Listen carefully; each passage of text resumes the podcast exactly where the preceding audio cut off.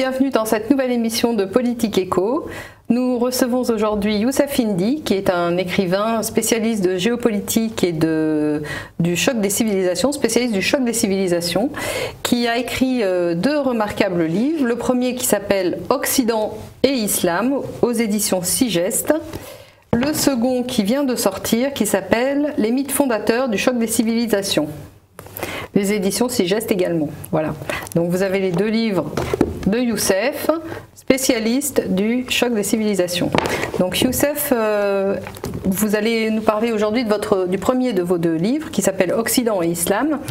Et peut-être que vous pouvez nous, nous amener la, raison qui vous a, euh, pour laquelle vous avez euh, tenu à écrire ces, ces, ouvrages, et ainsi que les, séquences historiques les plus importantes, les moments historiques, les personnages les plus importants qui ont amené à, le, qui, qui, sont les fils conducteurs de votre réflexion. Alors, ce qui m'a poussé à, écrire ce premier ouvrage, donc je vais donner le, sous-titre qui va donner une idée aux, téléspectateurs, c'est Sources et genèse messianique du sionisme, de l'Europe médiévale au choc des civilisations. Donc c'est un travail de recherche sur les origines du sionisme au départ. Euh, j'avais débuté ces recherches parce que je n'étais pas satisfait des thèses qui étaient avancées. La, première thèse qui est connue de, tous, c'est que Théodore Herzl, à la fin du, du 19e siècle, aurait créé le, congrès sioniste mondial et aurait voulu rapatrier le, peuple juif en Terre Sainte, plutôt créer un foyer national euh, juif en réponse aux, persécutions que, que, les juifs avaient subies en Europe centrale et en Europe de l'Est. D'autres historiens sont allés plus loin, comme par exemple Shlomo Sand, qui ont découvert une origine euh, remontant au XVIIe siècle dans les milieux protestants, calvinistes, millénaristes. Donc ces chrétiens protestants voulaient rapatrier le peuple juif en Terre Sainte pour hâter la venue euh, du Christ. Et Olivier Cromwell, le grand révolutionnaire euh, anglais protestant, faisait partie de ces, messianistes. Je n'étais pas satisfait de, par ces, thèses et cette deuxième thèse. Pourquoi? Parce que je savais au départ que l'idée qu'on peut hâter la venue du Messie, que ce soit le, Christ pour les chrétiens et les musulmans, ou que ce soit le, Messie qui n'était pas encore venu pour, les juifs, par des actions euh, politiques, n'était pas une idée euh, chrétienne ni même protestante. Je savais que ça venait d'une tradition juive, pas de la tradition juive, mais d'une tradition juive qu'on appelle le, messianisme, et plus particulièrement que j'ai appelé dans mon ouvrage le messianisme actif, j'expliquerai ce que c'est, et qui est issu de la tradition kabbalistique. Et pour expliquer ce qu'est cette tradition kabbalistique, j'ai montré dans mon ouvrage, dans, l'introduction, les, fondements de cette mystique euh, juive qui naît au premier siècle et qui, je dirais pas qui naît en opposition euh, à la tradition euh, rabbinique talmudique, mais plutôt c'est plutôt le contraire, c'est-à-dire que le, la tradition, donc les grands rabbins talmudistes, se sont toujours opposés à cette mystique naissante qu'ils voyaient comme une hérésie dans, dans, le monde juif. Donc les, persécutions vont, vont, commencer entre le 1er et le 4e siècle, et il va y avoir une opposition constante jusqu'à la fin du Moyen Âge en réalité. Et j'ai euh, donc cherché tout au long de cette histoire euh, de, de, de la Kabbale, j'ai voulu trouver les, les clés euh, de compréhension et trouver celui ou ceux qui avaient ouvert la boîte de Pandore. Pourquoi? Parce que dans la tradition juive traditionnelle, par exemple, dans le Talmud, euh, la, donc la référence c'est euh, euh Ketuvot 110a, euh, qui dit que le peuple juif n'a pas le droit de retourner en un mur, donc c'est-à-dire en communauté, en Terre sainte. Il y a d'autres interdits dans, cette sentence talmudique. il est interdit aux, juifs de se rebeller contre les nations, de, de révéler aux nations, c'est-à-dire aux non-juifs, les, signes de la fin des temps et il est aussi interdit pour les juifs d'essayer de hâter la fin des temps. Et celui qui va violer en fait cet interdit, c'est un grand rabbin kabbaliste qui s'appelle Moïse Nahmanide, qui vit en Espagne au XIIIe siècle, qui lors d'une disputation face à un rabbin converti au christianisme, Pablo Cristiani, va, euh, va comment dire, va euh, étaler ou exposer sa, sa doctrine entre guillemets. Il dit que voilà à quoi nous reconnaîtrons le, Messie. Il viendra auprès du pape, demandera au pape, ou plutôt lui ordonnera, de libérer le peuple juif de l'exil, c'est-à-dire le rapatrier en Terre sainte. Donc il va euh, pas violer directement le, fameux interdit du Talmud, mais il va écrire autre chose. Il va dire que le peuple juif peut hâter la venue du Messie, en, c'est-à-dire en, augmentant, en augmentant ses actes de piété. Il dit si les, si, si les Juifs continuent à vivre comme ils vivent le Messie viendra en son temps, mais si par exemple ils, euh, euh, ils, font des actes de piété euh, même extraordinaires, ils pourront même hâter brutalement la, venue du, Messie. Et ce qu'il va dire devant Pablo Cristiani, qui vaudra d'ailleurs d'être persécuté, il devra fuir l'Espagne, va avoir une influence majeure sur ce mouvement messianique actif qui consiste à hâter la, venue du Messie. Parce que justement, comme je l'ai dit, il va dire que le, euh, le Messie sera connu, reconnu lorsqu'il viendra auprès du pape libérer le peuple juif. Alors Youssef, si je comprends bien les choses, euh, nous avons une sorte de, double compréhension euh, initiale entre les talmudistes et les kabbalistes d'un côté, et qui n'a pas abouti à un schisme comme on a connu dans la, chrétienté, hmm. mais qui a abouti à une sorte de consensus ou euh, peut-être une subversion d'un des mouvements par l'autre, ou euh, vous allez nous, expliquer ça un peu plus précisément. Je tenais juste à, signifier la chose suivante, c'est que ce que vous dites me fait beaucoup penser au mouvement euh, du, positivisme juridique, où en fait on, est toujours maître, l'homme se, se, prétend maître des choses, et c'est lui, c'est l'homme au centre de tout qui décide indépendamment de tout mouvement qui lui serait euh, supérieur. Justement, je vais venir. Alors pour répondre à votre question, en effet, le mouvement kabbalistique va peu à peu pénétrer le judaïsme orthodoxe. C'est-à-dire qu'à vraiment à la, fin du, Moyen Âge, il va y avoir entre guillemets ce syncrétisme entre judaïsme talmudique et judaïsme kabbalistique, à, tel point qu'aujourd'hui, par exemple, si vous écoutez les, cours de rabbins, vous, pourrez euh, entendre dans leur discours l'énoncé de de, concepts kabbalistiques qui ont été intégrés comme faisant partie de l'orthodoxie. Ce Moïse Nahmanide. Donc, c'est une, forme de subversion de, la religion euh, traditionnelle, oui, finalement. Oui, oui euh, véritablement, car le, grand spécialiste de, la Kabbale, Gershom Scholem, écrira que le, but des, des, kabbalistes, donc le, rabbin Hassid et Zadik, c'est-à-dire le pieux et le juste, leur projet, ce sera non pas de, de, modifier le Talmud, mais de transformer la loi du peuple juif pour en faire la loi occulte propre à l'univers. C'est-à-dire qu'ils vont avoir pour projet, ces kabbalistes, de pénétrer l'orthodoxie euh, juive, l'influencer et par ricochet influencer les philosophies, les autres doctrines et les autres religions.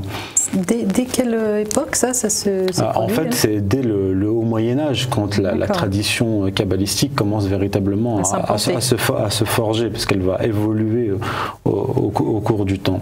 Et donc après après ce, Moïse Nahmanide en 1263, on va avoir des vocations qui vont naître, car 17 ans après, un autre grand rabbin kabbaliste qui va lui se prendre pour le Messie, Abraham Aboulafia, va tenter de rencontrer le pape en 1280, donc le pape Nicolas III, et pour lui demander de rapatrier le peuple juif en Terre Sainte. Le, pape, ayant eu connaissance de ce projet apocalyptique, va ordonner euh, la mise à mort d'Abraham Aboulafia, mais entre-temps, le pape meurt d'apoplexie, ce qui va sauver Abraham Aboulafia. Et à partir de cette période-là, donc on est en 1280, donc c'est le début de la, rédaction du fameux livre des splendeurs, le, Zohar, qui, a une dimension euh, messianique euh, très prononcée. Et tout au, cours du, long du XIVe siècle, la dimension messianique va véritablement devenir peu à peu prépondérante et l'acte l'événement historique qui va euh, définitivement faire pénétrer le messianisme dans, euh, dans la Kabbale, c'est l'expulsion des Juifs d'Espagne en, 1492. Est-ce que vous pouvez nous en dire rapidement davantage pourquoi il y a eu cette. alors déjà, c'est la, la, reine Isabelle, je crois, a expulsé, a pris cette décision qui était une décision drastique et, importante même à mettre en œuvre, pas, pas, forcément très simple et compliquée à gérer au niveau social. Euh, qu'est-ce qui a pu justifier une telle décision? En fait, ça a été après la, Reconquista, lorsqu'il y a eu la, la, phase finale de la Reconquista, puisque la Reconquista, on peut la faire remonter même au XIIIe siècle. Hein. Avec cette Reconquista, les, euh, donc, les catholiques qui vont reprendre le pouvoir dans la péninsule ibérique vont expulser systématiquement les, euh, les juifs et les musulmans. Mais certains d'entre eux, un certain nombre d'entre eux, qu'ils soient juifs ou musulmans, vont se convertir en apparence. Euh, au christianisme. Donc il va y avoir les, juifs d'Espagne qui vont être expulsés et il va y avoir ce qu'on va appeler les maranes, donc ces juifs faussement convertis au, catholicisme et qui vont rester en Espagne. Donc à partir de, cet événement euh, majeur, euh, la, dimension messianique va devenir la, dimension prépondérante dans, la Kabbale et vont naître des mouvements apocalypticiens qui vont véritablement vouloir hâter euh, la fin des temps, hâter l'apocalypse. Et parmi une euh, accélération du, processus euh, initialement décidé. Exactement. Donc le messianisme actif qui va naître de manière euh, modérée avec Moïse Nahmanide et qui va s'accentuer avec Abraham Aboulafia va prendre une dimension majeure. Et c'est à cette époque-là que vont émerger deux kabbalistes fondamentaux. je, pose des jalons pour donner des, des, des, repères. historiques, c'est David Reiveni et son élève Solomon Molko. David Reiveni a pour projet de, convaincre les puissances euh, européennes, à commencer par l'Église. Ils seront auprès du pape et du cardinal Giulio, donc le, pape Clément VII et le cardinal Giulio en 1525, et ils tentent de les, euh, euh, de les convaincre de monter une armée pour attaquer l'Empire ottoman en Palestine pour recréer le royaume d'Israël. Donc cette rencontre n'aboutit pas à grand-chose, mais il part immédiatement au Portugal. Il va rencontrer le roi Jean, Jean III. Il parvient à le convaincre de lui euh, donner quatre navires et 8000 euh, canons pour attaquer l'Empire ottoman euh, en Palestine. Le, roi Jean III accepte dans un premier temps, mais le grand inquisiteur va à la rencontre du roi et lui lui expose en fait le, projet de, David Reiveni de recréer le royaume d'Israël, et là il refuse, il se rétracte. Et c'est à ce moment-là qu'il rencontre son fameux élève Solomon Molko, qu'il emmène avec lui euh, dans ses euh, voyages.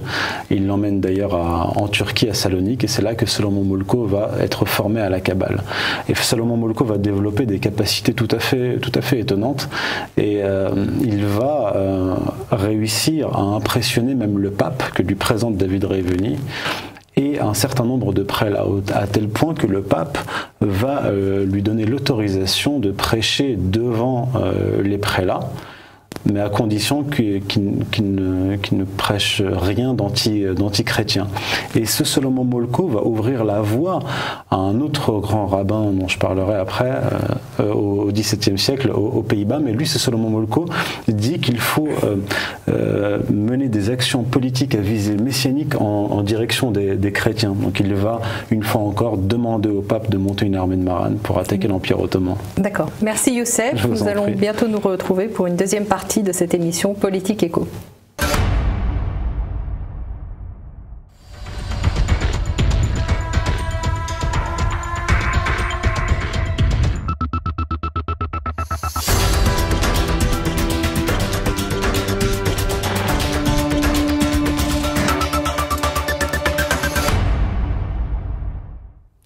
Bienvenue dans cette deuxième partie de Politique Éco avec Youssef Indy. Donc nous avons abordé dans la première partie euh, l'influence euh, de, la Kabbale euh, messianique sur la religion juive, la, religion hébraïque. Dans cette deuxième partie, nous allons aborder l'influence de cette même Kabbale sur la religion chrétienne et sur la religion et sur celle de l'islam. Si Youssef est d'accord D'accord, j'enchaîne. Alors en fait, il faut. je m'étais arrêté au XVIe siècle avec David Reveni et Solomon Molko. Euh, je vais rester un peu sur cette période parce que c'est vraiment une, véritablement une période charnière euh, sur l'influence messianique et kabbalistique plutôt, d'abord kabbalistique, sur le, christianisme. Dans la seconde moitié du XVe siècle, avant même la naissance de, de, David Reveni et Solomon Molko, on a une kabbale chrétienne qui va naître. Elle va naître avec des, des personnages importants comme Pi de la Mirandole. Pi, de la Mirandole va être. Oui, on dit Pi de la Mirandole, Pi de la Mirandole. Giovanni Pic de la Mirandole, qui va être formé, lui, par un, par un un, hébraïsant, un spécialiste de la Kabbale, qui va lui apprendre euh, l'hébreu euh, et qui va l'initier à la Kabbale.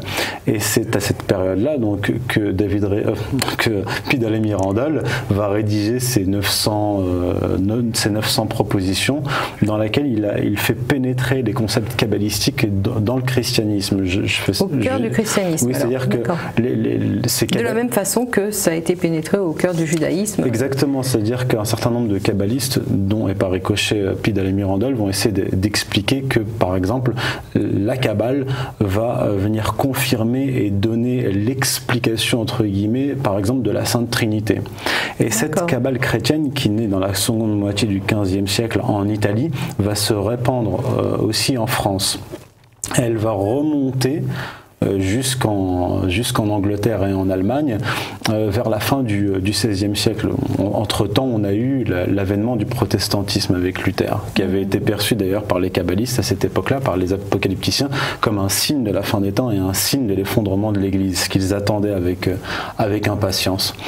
Dans la même période, ce qui, en fait, il va y avoir une, une sorte de, de, jonction entre cette cabale chrétienne qui, qui naît en Italie, qui remonte en France, puis en Angleterre et, et, en Allemagne, donc en fait au, au début du XVIIe siècle, Kant va émerger ce, ce sionisme, ce, proto-sionisme anglais dont je vous ai parlé au, départ, eh bien en fait, on, en fait, on le comprend parce que justement cette cabale chrétienne va, euh, va arriver juste avant cette période-là, donc à, la fin du, XVIe siècle.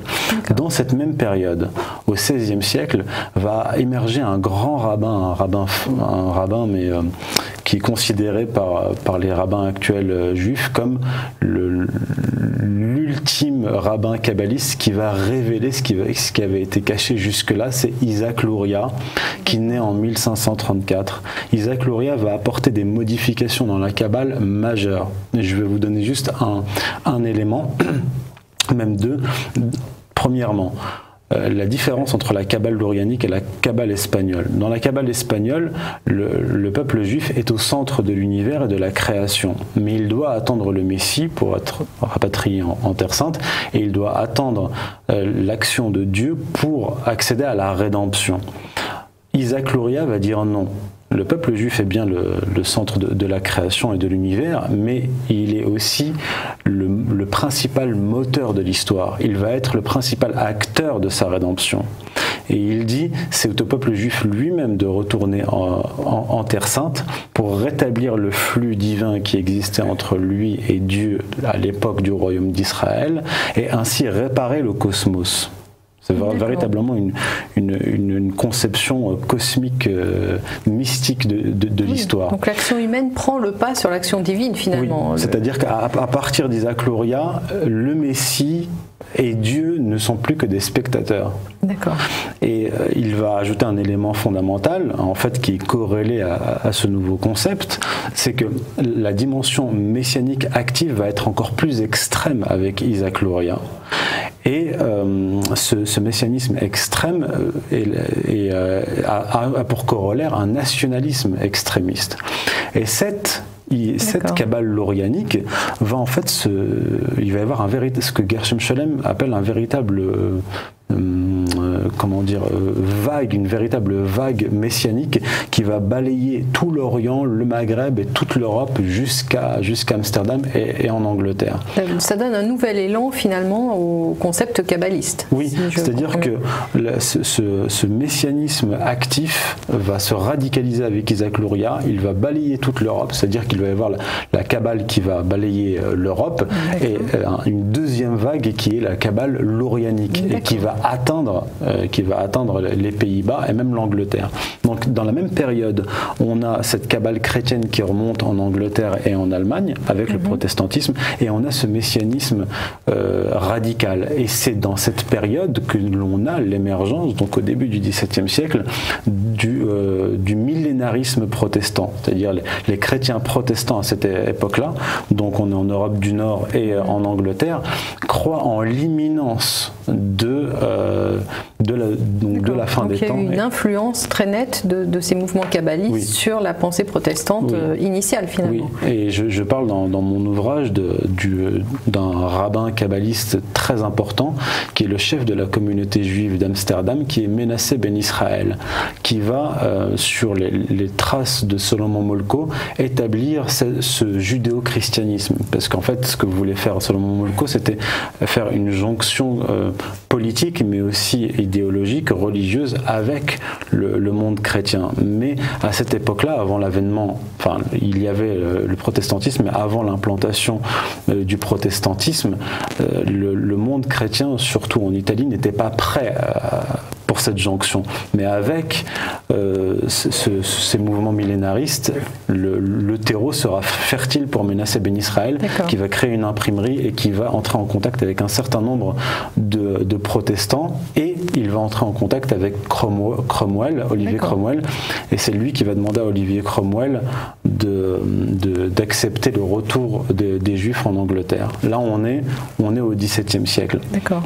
On est aussi à l'époque où euh, les concepts de banque, de banque centrale se mettent en place, Oui. où euh, euh, vous avez cette conception unifiée de la monnaie qui commence à, à se répandre justement en Angleterre Ex- Exactement. et, et en, en- finalement aux, Pays-Bas. Exactement, parce que lui. D'abord aux Pays-Bas, ensuite en Se Angleterre. menacer Ben Ben Israël va demander donc à Cromwell le retour du peuple juif en, j'allais dire en Terre Sainte, le lapsus en Angleterre.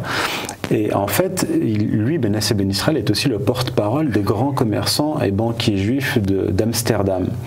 Et c'est après euh, que Cromwell ait accepté le- leur retour que l'on va voir en fait cette jonction entre la puissance matérielle euh, impérialiste naissante dans l'Angleterre et la, Olivier Cromwell, matérialisé et par la finance. Cromwell, et la finance qui permet justement l'accès à ce, ce pouvoir euh, matérialiste finalement. Et- et- Exactement. Et donc, en fait, l'Angleterre va être porteuse de ce messianisme judéo-protestant euh, et de cette volonté de, de domination euh, mondiale qui, qui, a- qui est directement liée à l'Ancien Testament, puisque Cromwell lui-même, lorsqu'il conquiert euh, le futur, ce qu'on va appeler le, le premier co- Commonwealth, il va massacrer à tour de bras les Écossais et les Irlandais euh, catholiques, et il va le faire euh, avec le livre de Daniel euh, sous les yeux. C'est-à-dire qu'il va étudier abondamment le, le livre de Daniel, pensant qu'il est en train d'accomplir une, une véritable œuvre messianique. Alors si je comprends bien, dès le début, nous avons l'association de deux armes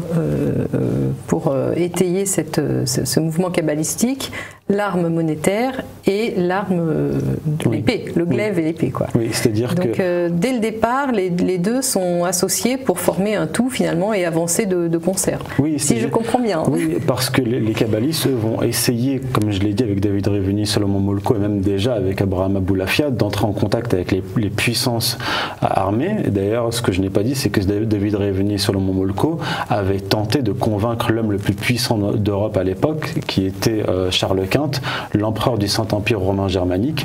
Ils, ils avaient tenté de le convaincre d'attaquer l'Empire ottoman en Palestine pour recréer le royaume d'Israël. Ils lui avaient même proposé de se convertir au judaïsme. Mais Charles Quint a résisté à cette. euh, Il a refusé. D'ailleurs, sa réponse sera brutale puisqu'il l'enverra euh, David Revenu dans un cachot euh, en, en Espagne et il enverra David Solomon Molko sur un bûcher. En effet. Voilà. Et donc, et avec cet av- l'avènement de- d'Olivier Cromwell, on a enfin cette jonction qui est possible. Entre la religion euh, Entre l'idéologie, la- entre l'idéologie kabbaliste et la religion chrétienne. Oui, et la, et, la, et la puissance armée, la puissance militaire, la puissance économique. Et la puissance financière Oui. qui permet la puissance militaire finalement. Oui. Et donc, c'est- cette, euh, cette, mais Ça cette- nous évoque des choses euh, que l'on connaît actuellement, tout ça. hein. Oui, c'est euh, avec ça rappelle des, ce que j'essaie de des donner, c'est des, actuels. C'est c'est le, c'est le, comment, c'est l'atout de, de l'histoire, c'est l'utilité de l'histoire, c'est donner les Bien clés de sûr. compréhension du présent et du Absolument. futur.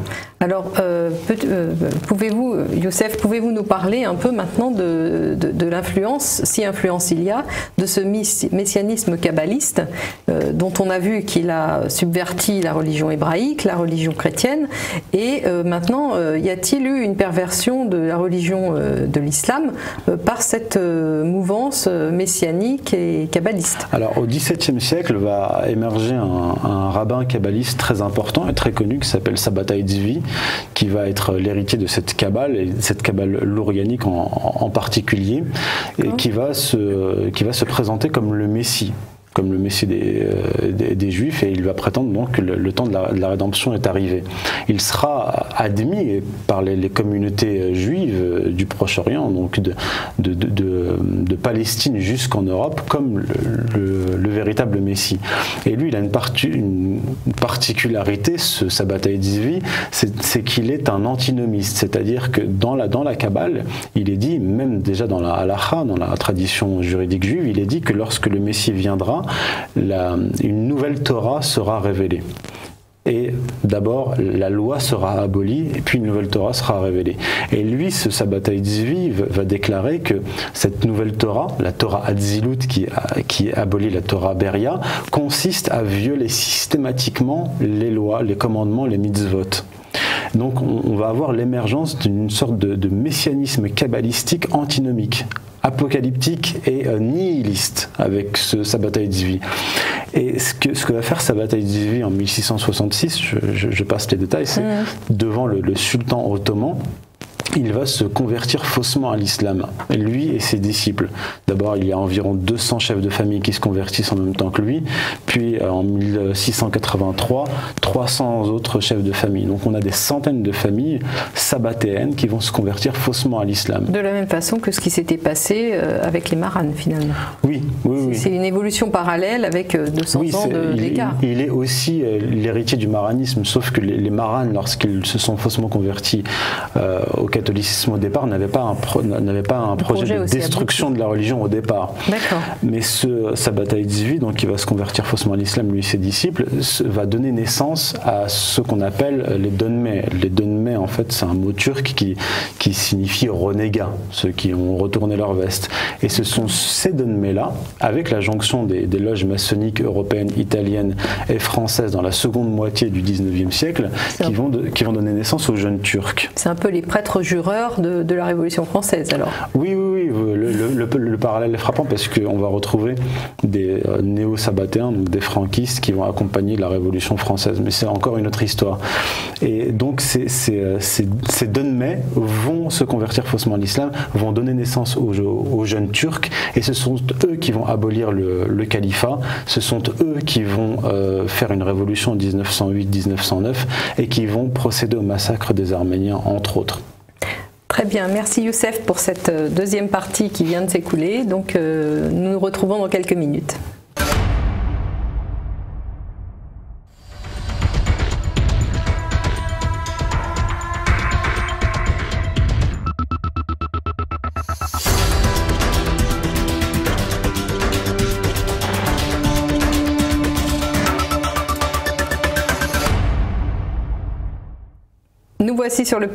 Nous revoici sur le plateau de Politique Éco avec notre invité Youssef Indy pour parler du choc des civilisations. Donc nous en sommes arrêtés au Donmei à la fin de la deuxième partie. Est-ce que Youssef peut nous parler plus précisément de l'influence donc des Donmei, ce qu'on appelle les Donmei, sur euh, les peuples d'islam et en particulier sur euh, la Turquie? En fait, les, les, qui vont donner naissance aux jeunes Turcs vont avoir surtout, au-delà de l'influence idéologique, un impact politique puisque ce sont des, révolutionnaires, un peu comme les révolutionnaires français. Ce sont eux qui vont subvertir la structure étatique et la, la principale institution islamique qu'est le califat de manière très concrète. Mais en parallèle de ce mouvement euh, révolutionnaire de subvention, euh, de subversion, de subversion, va émerger un autre mouvement qui sera lui philosophique et qui va reprendre les thèses, pas de sa bataille de vie directement, mais du sabbato-franquisme, puisqu'entre-temps, euh, Jacob Frank est passé par là, qui s'est présenté comme la réincarnation de sa bataille de vie au XVIIIe siècle, et qui, lui et ses disciples, vont se convertir faussement au catholicisme. Avec le franquisme, on va avoir une, une philosophie qui va. Deuxième vague de, de, de fausses conversions au christianisme, au qui catholicisme. qui va commencer en Pologne, et ces franquistes vont se convertir massivement entre 500 personnes et 20 000 personnes, euh, selon les chiffres, selon les, sources, au, catholicisme. Et ils vont aussi pénétrer les grandes familles euh, aristocrates européennes pour subvertir, en fait, pour pourrir le poisson euh, à la tête. Et d'ailleurs, ils vont... Dont les Médicis sont, sont une, une émanation, si j'ai bien compris Non, parce qu'on n'est pas dans vraiment dans la même séquence, il me semble. Parce que là, avec Jacob Frank, on est au XVIIIe siècle. Alors, donc, ils existaient déjà, enfin, les Médicis étaient déjà porteurs de cette. Euh, je, je, n'ai aucune preuve là-dessus, alors je ne m'avancerai pas. Je, je, ne dirais pas que les Médicis sont liés à la Kabbale, pas pour le moment en tout cas. Mmh donc pour en revenir euh, donc au franquisme, il va avoir pour projet de subvertir le monde catholique de l'intérieur par des mariages euh, et des fausses conversions et par la pénétration dans le dans l'Église, parce que euh, il y a un certain nombre de franquistes qui vont se rapprocher, dès Jacob Frank d'ailleurs, du, du, catholicisme. Et, avec la Révolution française, on va avoir une transmutation du, du, franquisme qui va passer d'un nihilisme à une à une sorte de, de progressisme c'est-à-dire qu'ils vont vouloir ceux qui se sont convertis au catholicisme réformer le catholicisme de l'intérieur. Et ils vont utiliser pour cela aussi des loges maçonniques, un certain nombre de loges maçonniques. Et ces idées-là, euh, progressistes, réformistes, vont pénétrer le monde musulman via des, loges maçonniques. Je vais vous donner un exemple. Le premier grand réformiste euh, musulman, qui s'appelle Malkoun Khan, qui est un arménien iranien converti euh, à l'islam, va créer la première loge maçonnique, la Fala Mushrana, en 1858, après avoir été initié à la maçonnerie à Paris. Et en fait, lui, il va euh, utiliser un, mot connu par les, musulmans, c'est-à-dire le soufisme, la mystique musulmane, mais seulement comme, comme vêtement, parce qu'en fait, il va utiliser ce, terme-là pour faire passer une nouvelle religion, une religion de l'humanité, une religion euh, qui s'apparente à la religion de Rousseau, des Lumières où il va dire en fait le judaïsme, le christianisme et l'islam ne sont que des hérésies de la véritable religion. Et en fait cette idée-là vient de Jacob Frank, vient du franquisme. Et avec du kabbalisme. Oui, bien, bien, sûr. Et en fait ces, ces loges maçonniques qui vont se, qui, qui, vont déjà émerger à partir de 1738 à Smyrne, le lieu de naissance de Sabbatai Tzvi, puis à Alep et, et, ailleurs, vont être le, le moyen de la diffusion de cette nouvelle idéologie qui va être portée par ceux qu'on appelle les réformistes musulmans. Parce qu'après Malkoun Khan, on va avoir des noms très connus dans le monde musulman et qui sont très respectés, puisqu'ils vont se présenter un peu comme les protestants, comme les réformateurs de l'islam qui vont revenir, soi-disant, à l'islam des origines. Ce sont euh, Jamal ad-Din euh, al-Afrani, Mohamed Abdou et leurs élèves Rachid Rida, puis Hassan al-Banna qui va fonder les frères musulmans. Et ces gens-là, ces euh, Afrani et Abdou, vont par exemple dans les années 1870 tenter via les réseaux maçonniques implantés en Égypte euh, une, révolution, comme une révolution française qu'on va appeler la révolution urabiste. Donc on, a, euh, on a ces Donmets, ces Sabbatéens faussement convertis à l'islam, mais ils vont jouer un rôle majeur puisque in fine ils vont abolir le califat, mais ils vont être accompagnés sur le plan idéologique par ces euh, réformistes musulmans. C'est pour cela que, au lendemain de l'abolition du califat, la grande assemblée turque créés par les jeunes Turcs et Kemal Atatürk en 1920 vont déclarer que en, réalité, comme on a décapité le roi en France, qu'on a aboli la monarchie, on va abolir le, califat et on va décréter, donc dans ce manifeste d'Ankara, ils vont décréter qu'en réalité le califat n'a rien d'islamique, n'a rien de religieux, ce n'est qu'une construction humaine.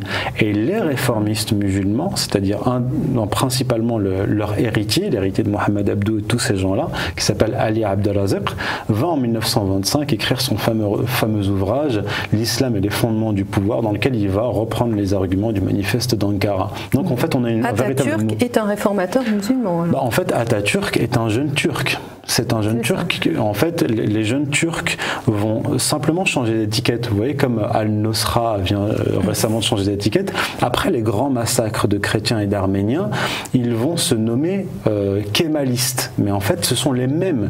Ceux qu'on. D'ailleurs, l'auteur turc qui s'appelle Omer Kazim euh, l'a l'a prouvé euh, d'une manière très claire dès les années 20. il explique qu'en fait, ceux qui ont perpétré ces massacres, ceux qui ont fait la révolution jeune turque, qu'on appelle les kémalistes, sont en fait les mêmes. C'est exactement les mêmes noms. Ils ont mm. simplement changé d'étiquette. Ils, sont, ils ont été exilés quelques années, puis ils sont revenus au pouvoir. Ils sont euh, donc des partisans de Mustafa Kemal. Oui, bien sûr. Bien sûr, qui est lui-même un jeune turc d'ailleurs. D'accord. Alors, euh, est-ce qu'il y a un lien entre ces frères musulmans et le wahhabisme, qui est une religion euh, apparemment. une hérésie. oui, une, hérésie, ah, c'est ça, une hérésie pour le monde musulman, mais qui prend de l'ampleur aujourd'hui et qui est euh, dûment financé, armé, etc. Comme oui, alors la, géopolitique nous, l'idéologie, euh, L'idéologie euh, wahhabite est née au XVIIIe siècle avec Mohammed ibn Abdul Wahhab donc entre 1740 et 1750, euh, il va euh, établir une nouvelle, euh, une nouvelle idéologie qu'il va présenter lui aussi, comme les protestants, comme Olivier Cromwell et les autres, comme le, retour au véritable islam. Et il va être aidé donc, dans cette, pour répandre cette idéologie dans la péninsule arabique à partir du Najd, donc région centrale de l'Arabie, par la tribu des Saouds. Donc dès le départ, on va avoir une alliance entre un idéologue Objectif, c'est ça, une alliance. Et, une tribu, donc une force armée, une fois encore, pour répandre cette, cette idéologie. Pouvoir, euh, Exactement. Donc ils vont, ils vont établir, euh, ils vont créer trois, trois royaumes saoudites successifs qui vont être, les deux premiers vont être défaits et le troisième va être accompagné par euh, l'Empire britannique puisque pendant, après la Première Guerre mondiale, les Britanniques vont soutenir les Saouds pour établir définitivement le, le royaume saoudite dans la péninsule arabique. Et les Anglais ont, été, euh, ont laissé la place aux Américains, puisqu'on connaît le pacte de Quincy. Exactement, j'allais j'allais dire. En 1945, les Américains prennent le relais avec le pacte de Quincy, donc en février 1945, pacte établi par euh, Roosevelt d'un côté et euh, Abdelaziz ibn Saoud de l'autre. Et en fait, ça va être le, les clauses du pacte, c'est échange, enfin un échange entre protection, donc échange entre protection et pétrole à, bas, à bas prix. Oui, euh, via une monnaie commune, euh, via le, dollar, euh, monnaie mondiale. Et à, à, partir de ce moment-là, la doctrine, l'idéologie wahhabite va se répandre dans le monde musulman et au-delà, puisque les pétrodollars vont sponsoriser le wahhabisme, donc création de chaires universitaires à Londres, en Californie, ailleurs. il s'agit bien d'une alliance, à nouveau une alliance objective entre un pouvoir bien temporel, une alliance entre les Saouds, les Saouds et euh, les Anglo-Saxons, et euh, toujours cette euh, mue par cette idéologie messianique d'origine kabbaliste dont vous nous avez parlé, dont vous nous avez décrit l'évolution. Par, par, souci de rigueur méthodologique, comme je le dis dans mon ouvrage, il n'y a pas de preuve formelle euh, que, le, que le wahhabisme est directement issu de la Kabbale. Évidemment, lorsqu'on se penche sur le, sur le wahhabisme. Mais c'est une forme de réformisme, le, wahhabisme Oui, bien sûr. en tant que réformisme, il a des, des, des, des, enfin, des sources communes, j'imagine, avec. Euh, sur, le plan, sur le plan idéologique, c'est très clair. Mais sur le plan euh, documentaire, on va dire factuel. il faudrait trouver des hommes qui ont été dans les deux milieux. C'est pour ça que je, je ne m'avance pas jusque-là. Et pour revenir en fait à, votre question sur le lien entre frères musulmans et wahhabisme, ce que j'explique dans mon premier ouvrage, c'est que les frères musulmans sont en fait la, la jonction, la synthèse entre le wahhabisme d'un côté et le, réformisme islamique. Pourquoi Le réformisme islamique philosophique. Pourquoi? Parce Ils que étaient antérieurs, les frères musulmans, au wahhabisme Non, euh, non, non. Les, euh, les frères musulmans ah sont créés par Hassan al-Banna en 1928, alors que le wahhabisme, c'est euh, 18e siècle. Et en fait, les réformistes dont je parlais, Jamal ad-Din al-Afrani, Mohamed Abdou, vont avoir comme élève, donc Mohamed Abdou va avoir comme élève Rachid Reda, entre autres, et d'autres, qui vont en fait faire la jonction entre ce réformisme islamique et le wahhabisme, puisque Rachid Reda, qui va être le maître de Hassan al-Banna, le fondateur des frères musulmans, va attaquer systématiquement les ulama, c'est-à-dire les savants musulmans de l'université d'Al-Azhar, qui vont critiquer, attaquer l'idéologie wahhabite. Il va, lui et ses, ses condisciples, mm. ses autres élèves de Mohamed Abdou, attaquer tous ceux qui se lèvent contre le wahhabisme. Et il faut savoir que Hassan al-Banna est donc l'élève de Rachid Rida, donc il va mm-hmm. opérer cette, cette, synthèse entre réformisme révolutionnaire, puisqu'il va structurer sa confrérie sur le modèle de la maçonnerie. D'accord. D'ailleurs, le, rite initiatique euh, des frères musulmans est similaire au rite initiatique des jeunes turcs, qui vont eux créer la loge maçonnique Union et Progrès. Et Hassan al-Banna, le père de Hassan al-Banna, était lui aussi l'élève de Mohamed Abdou. Hmm. Donc on, voit systématiquement un, lien euh, filial, et idéologique entre ces, différents mouvements. Donc les, frères musulmans sont véritablement la synthèse dans cette dialectique mm. qui oppose en apparence réformisme islamique et wahhabisme. D'accord. J'ai envie de vous poser une question. Est-ce qu'il euh, il y a un parallèle à faire entre cette agressivité finalement euh, des réformistes islamiques, du réformisme islamique vis-à-vis des prêcheurs traditionnels de, de la religion islamique et euh, le réformisme euh, anglo-saxon, enfin en tout cas protestant, euh, allié à la Kabbale vis-à-vis du christianisme traditionnel, et la même chose dans la religion hébraïque antérieurement. Est-ce que on a ces mêmes, cette même méthodologie qui se reproduirait tous les 250 ans finalement justement pour attaquer une des trois religions du Alors, Je, je l'explique dans mon ouvrage, je fais le parallèle entre l'épopée saoudo-wahhabite, c'est-à-dire la conquête de la péninsule arabique par Mohamed ibn Abdul Wahhab et, euh, la, tribu des Saouds et la conquête que fera Cromwell de l'Angleterre. C'est-à-dire qu'on va utiliser exactement les mêmes méthodes.